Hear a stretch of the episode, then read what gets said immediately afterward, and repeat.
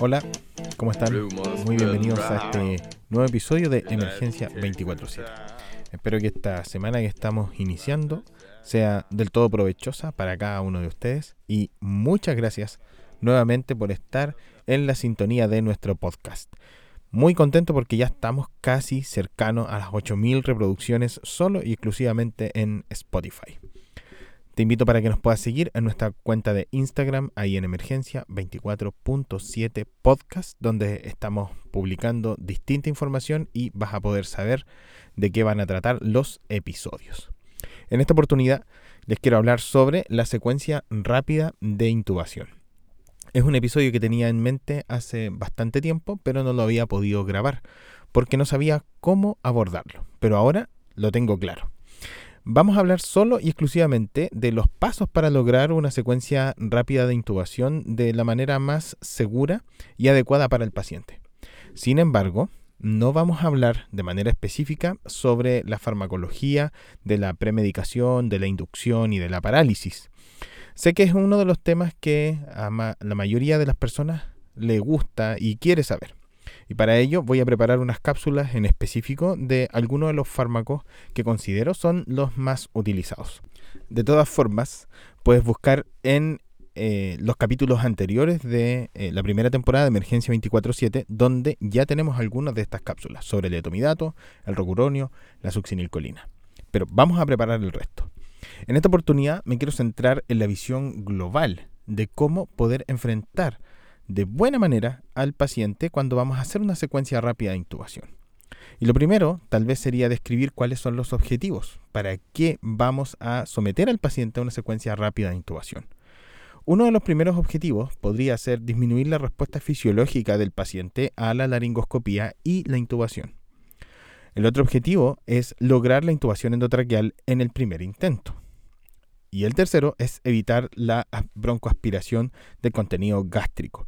Cada uno de esos objetivos está buscando que nosotros podamos realizar un procedimiento de la manera segura para poder establecer una estrategia de ventilación y oxigenación acorde al paciente.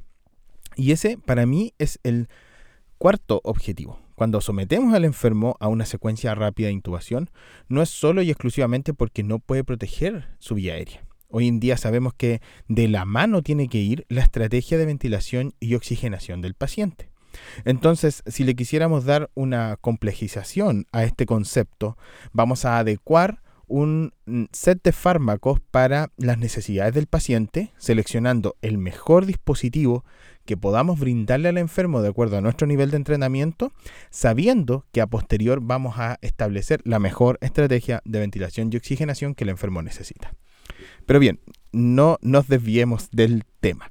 Vamos entonces a resumir en las 7P los pasos que deberíamos cumplir para lograr estos tres objetivos de la secuencia rápida de intubación. El primero de las 7P es la preparación. ¿Qué entendemos por preparación?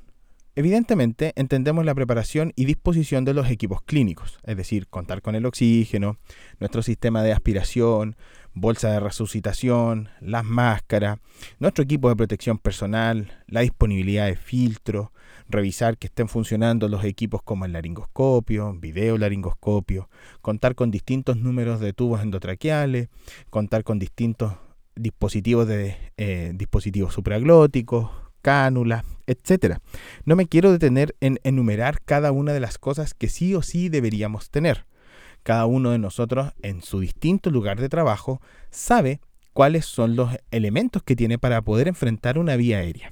Sin embargo, me gustaría detenerme exclusivamente en dos puntos. Primero, lo importante que tiene que ver dentro de la preparación el entrenamiento del equipo. No es solo relevante quién va a realizar la intubación endotraqueal, sino que el equipo esté realmente entrenado en poder desarrollar de manera armónica, coordinada y segura todos los pasos para lograr una intubación exitosa.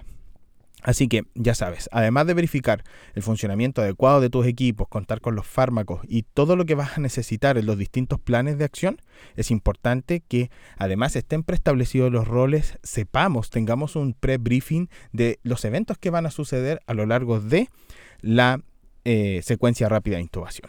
Nuestra segunda P tiene que ver con la preoxigenación. ¿Por qué es importante preoxigenar a los pacientes?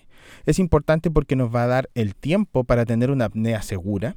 Además, el enfermo que está llegando a una secuencia rápida de intubación es probable que esté llegando con alguna alteración del patrón respiratorio. Y si no es del patrón respiratorio en específico, probablemente sea del sistema nervioso central o de su trabajo ventilatorio.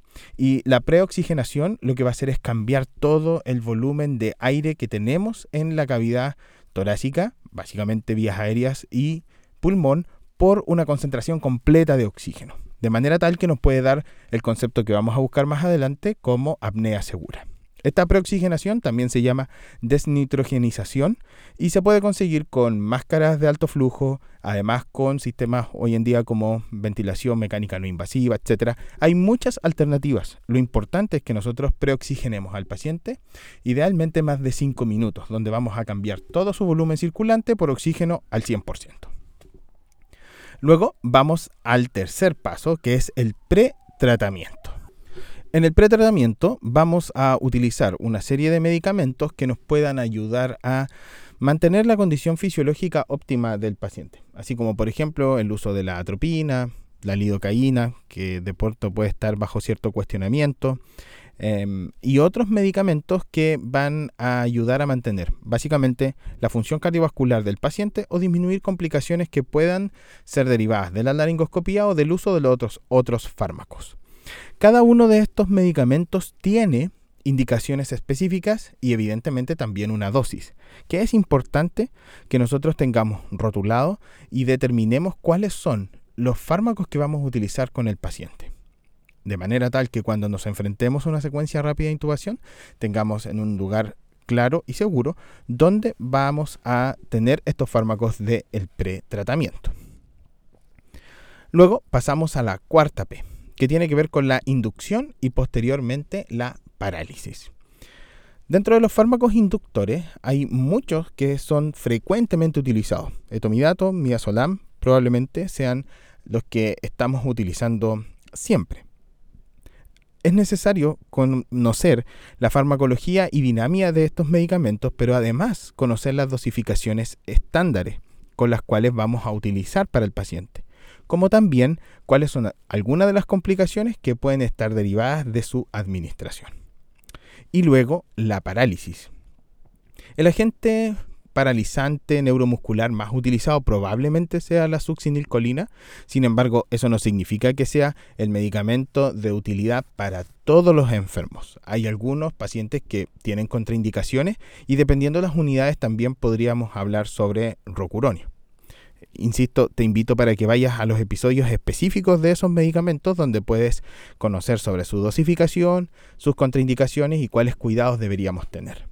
¿Qué punto es importante de la secuencia rápida de intubación entre el pretratamiento, la inducción y la parálisis? Es que nosotros seleccionemos el medicamento que mejor le va a dar resultados al paciente y que le demos los tiempos para actuar.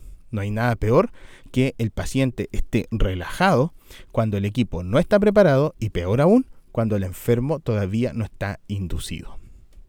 Luego de eso pasamos a las cinco al, número 5 de las P, que tiene que ver con la protección y el posicionamiento. ¿En qué vamos a poner énfasis aquí?